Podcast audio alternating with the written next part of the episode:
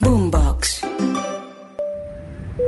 Hola, les habla su capitán. Hoy vamos a volar al país donde nace el pisco. El clima y el tiempo es bueno. Alisten sus audífonos para disfrutar del podcast presentado por Teresita Aya. Bienvenidos a bordo y salud.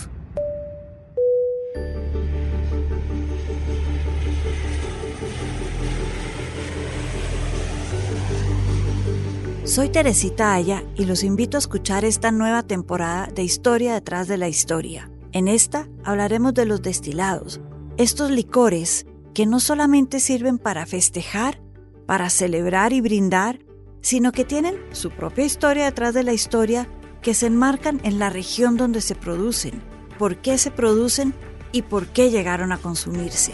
Los invito a escuchar todas estas historias en boombox.com y en todas las plataformas de audio.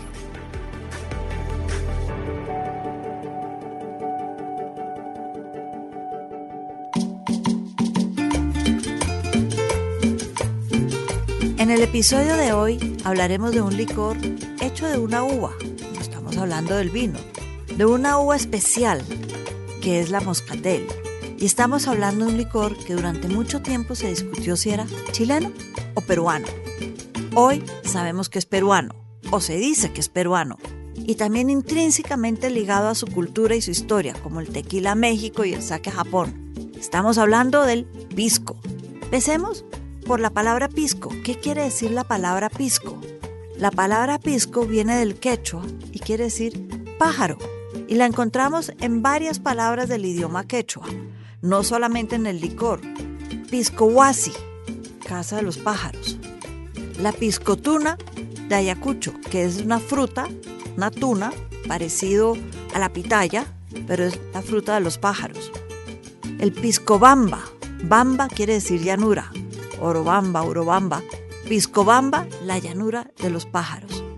Pisco, pájaro. Lo que pasa es que en la región de Pisco, en Perú, se llama así porque tiene un gran número de pájaros que se ven todos los días en la zona. Ahí se desarrolló una cultura indígena muy bonita, muy interesante, que se llamaban los paracas. Una cultura precolombina reconocida sobre todo por su manejo de telas, la manera en que hilaban textiles como la alpaca o la lana de la vicuña, y hacían unas cosas espectaculares.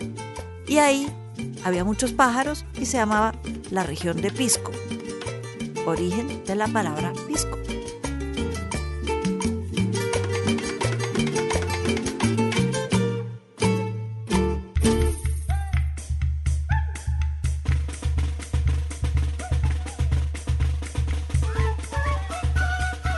Como les contaba, el pisco está hecho de uvas, las uvas moscatel.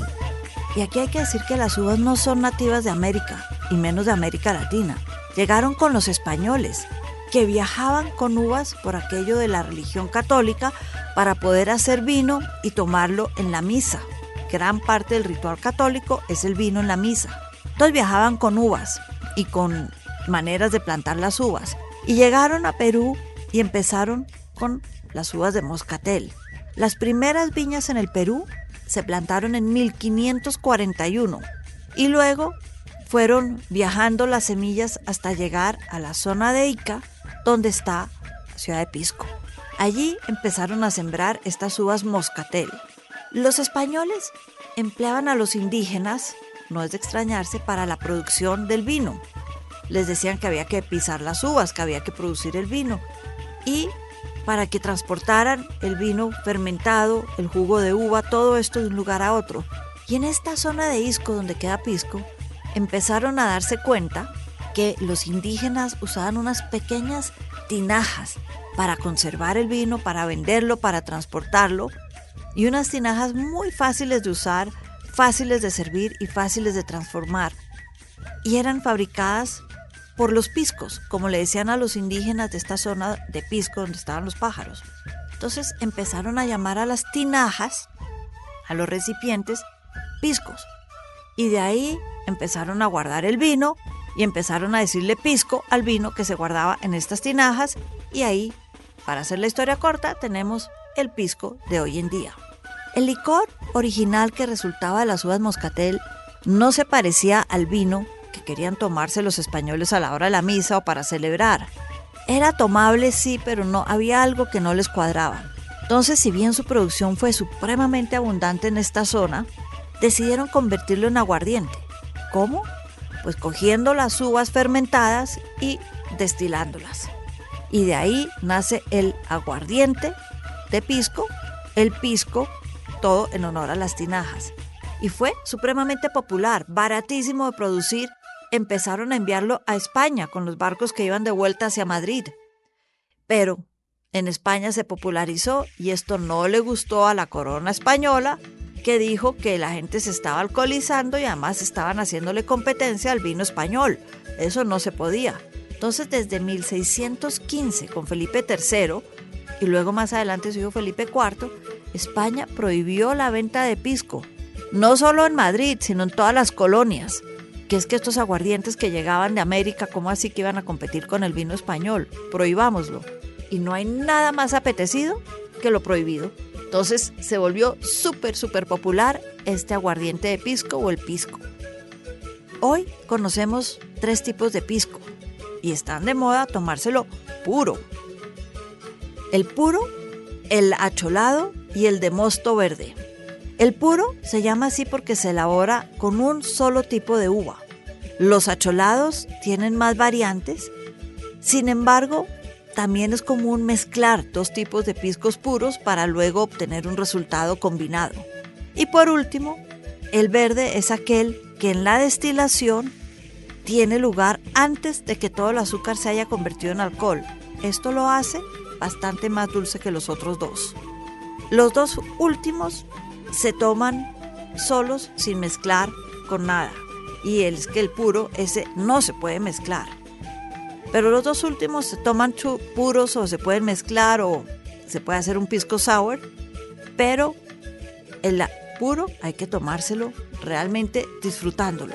Y hablando del pisco sour, el pisco sour fue creado en Lima por un americano, un señor que se llamaba Victor Morris, que había nacido como dato curioso en Salt Lake City, en Utah, ciudad de los mormones, donde está prohibido todo el alcohol y él realmente lo expulsaron de Utah porque le gustaba el alcohol, le gustaba tomar. Entonces terminó en Lima. Y en Lima, ¿qué hizo? Puso un bar que se llamaba el Morris Bar.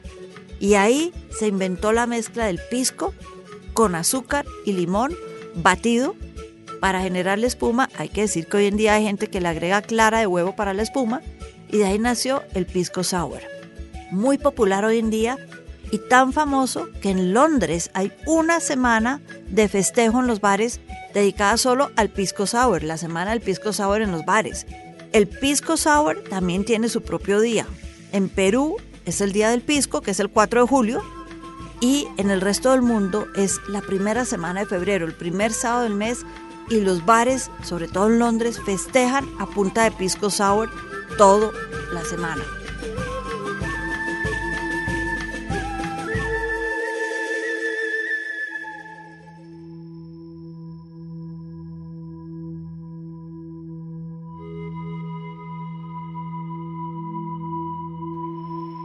La cata más grande de piscos, hay que decir, porque les decía que existen el acholado, el puro, el de mosto verde, y se hacen catas, porque es que hay unos puros y también unos acholados que se prueban que son realmente espectaculares.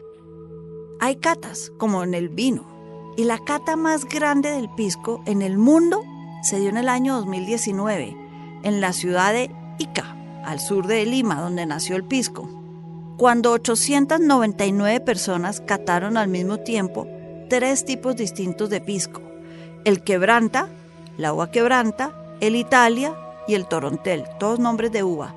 Cataron estos tres al mismo tiempo y hicieron la cata más grande del mundo de algún licor, tanto así que les mereció entrar en el libro Guinness de los Récords como la cata más grande realizada en el mundo. Hay que decir que si bien ya hoy en día se dice que el pisco es peruano, en Chile también se produce bastante pisco y se produce en una zona bastante entretenida de visitar, que es la zona del Elqui, famosa por, dicen, por el avistamiento de ovnis, dicen que es el lugar del mundo donde más ovnis se ven, sobre todo después de unos buenos pisco sours, y también es el lugar donde nació Gabriela Mistral, Premio Nobel de Literatura. Un lugar espectacular para observar las estrellas, para ver estrellas y tomar pisco en la noche. Aunque hay que decir que los chilenos, si bien les gusta el pisco sour, también toman una cuestión que llaman piscola. Pisco con Coca-Cola. Debo reconocer que me gusta más el pisco sour o el pisco solo que el pisco con Coca-Cola. Entre quienes toman mucho pisco y les gusta tomar pisco está Hemingway, aunque su trago era el ron, Orson Welles, que lo llamaba el trago peruano, y también John Wayne, famoso vaquero que es que tenía una esposa peruana, entonces obviamente le encantaba el pisco sour y lo preparaban con frecuencia en su casa. El pisco es considerado parte de la familia de los brandy y de estos vamos a hablar en un próximo episodio. Por ahora, salud.